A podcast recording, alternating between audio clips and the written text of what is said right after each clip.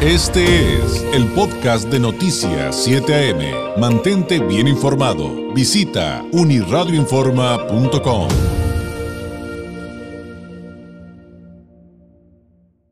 En temas nacionales, como sabe, hay muchas cosas que consignarle. Obviamente hoy el regreso a clases, las fallas que hay en las transmisiones, en los Zooms, etcétera, acaparan los espacios informativos. Y en el tema de la política, pues entre los videos de Lozoya y que dice que tiene y pues el video del hermano del presidente, pues ha habido mucho que hablar, que discutir.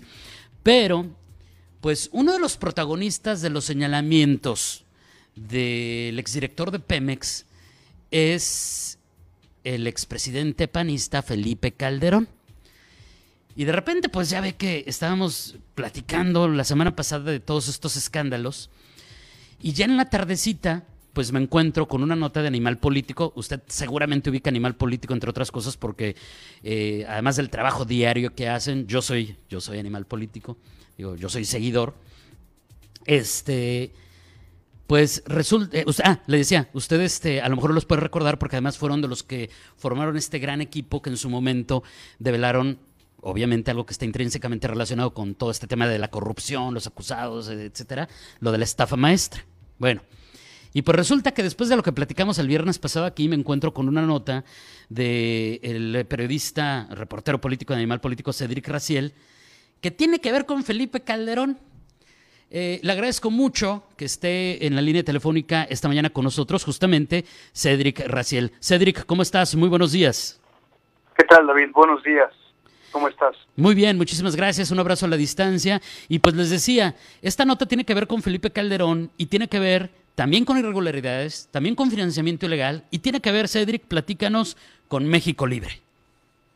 Sí, David, pues eh, esta nota ya se ya se consumó el viernes pasado, el Consejo General del INE eh, impuso una multa a la organización del expresidente Felipe Calderón. Es la multa más alta que el INE le ha puesto a una de estas siete organizaciones que quieren obtener un registro como partido nacional. Hubo otras multadas, eh, la organización de Pedro Aces Barba, el líder sindical también la organización de, de la maestra Elvester Gordillo, redes sociales progresistas, todas por un presunto financiamiento ilícito, es decir, la unidad técnica de fiscalización de INE, que es la que revisa los ingresos y egresos que le reportan partidos, pero también estas organizaciones, encontró que había una cantidad, un porcentaje de estos ingresos que la organización no pudo justificar de dónde venía. ¿no? El, la, unidad técnica de fiscalización tiene una expresión para esto que es proviene de un ente no reconocido, ¿no? Y esto en los hechos pues puede configurar financiamiento ilegal. En el caso de la organización México Libre, eh, la multa fue, perdón, el monto que no pudo comprobar que venía de una fuente legal fue de 1.2 millones de pesos la multa que se le impuso por esta y otras irregularidades fue de 2.7 millones de pesos, que pues lo que llama la atención aquí es, eh, es como una organización, aún no siendo un partido, eh, es decir, en el proceso de su mismo nacimiento, tiene un señalamiento de este tipo, ¿no? Eh, que es pues algo que para la autoridad es muy delicado porque el INE se ha dedicado durante mucho tiempo a defender el modelo de financiamiento de que un partido solo solo pueda tener financiamiento de eh, erario público, precisamente, digamos, como para también cerrar las puertas al financiamiento eh, privado, eh, también ilícito en, alguna, algún sentido, y bueno, encontrar estas irregularidades en un, en un, en un partido que todavía no lo es más bien. Este, parece que es delicado y que va a ser un debate también, por cierto. Claro. El, el, INE va a decidir el 31 de agosto si sí o si no estas organizaciones cumplen con los requisitos para, eh, para, para constituirse como partidos y uno de los elementos a discutir va a ser si después de esta irregularidad que han cometido, eh, amerita la autoridad debería o no darles el registro del partido. Va a sentar un precedente, yo creo, si el INE eh, decide no darlo, sería un precedente, pues yo diría que positivo, pero que también justo para el futuro eh, sería una declaración de esas prácticas no, no las aprobamos, ¿no? También sería un precedente si a pesar de esto les dan el registro.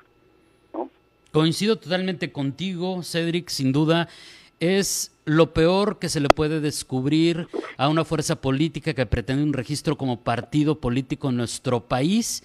Y ya veremos cómo lo justifican desde el punto de vista jurídico, ¿no, Cedric? Porque creo que la discusión de la ética, de la moral, va a quedar resuelta de una manera muy sencilla, pero jurídicamente me imagino que va a haber discusiones respecto al derecho a su registro o no. ¿Cuál sería tu expectativa? O sea, tu olfato periodístico, ¿qué te dice que va a suceder ese 31 de agosto?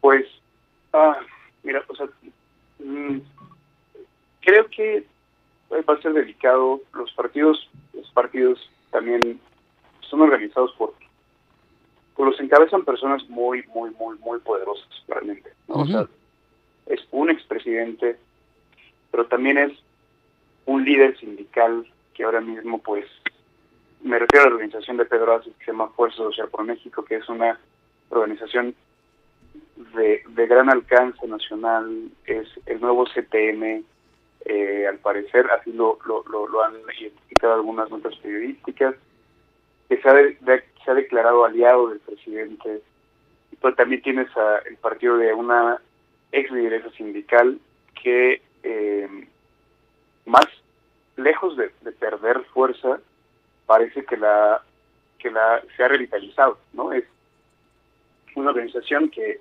rompe con el que fuera su partido que es Nueva Alianza forma redes sociales progresistas que en la campaña presidencial de 2018 eh, eh, tuvo un papel muy importante en la campaña de, también de López Obrador y ahora mismo también son eh, allegados al, gobierno actual.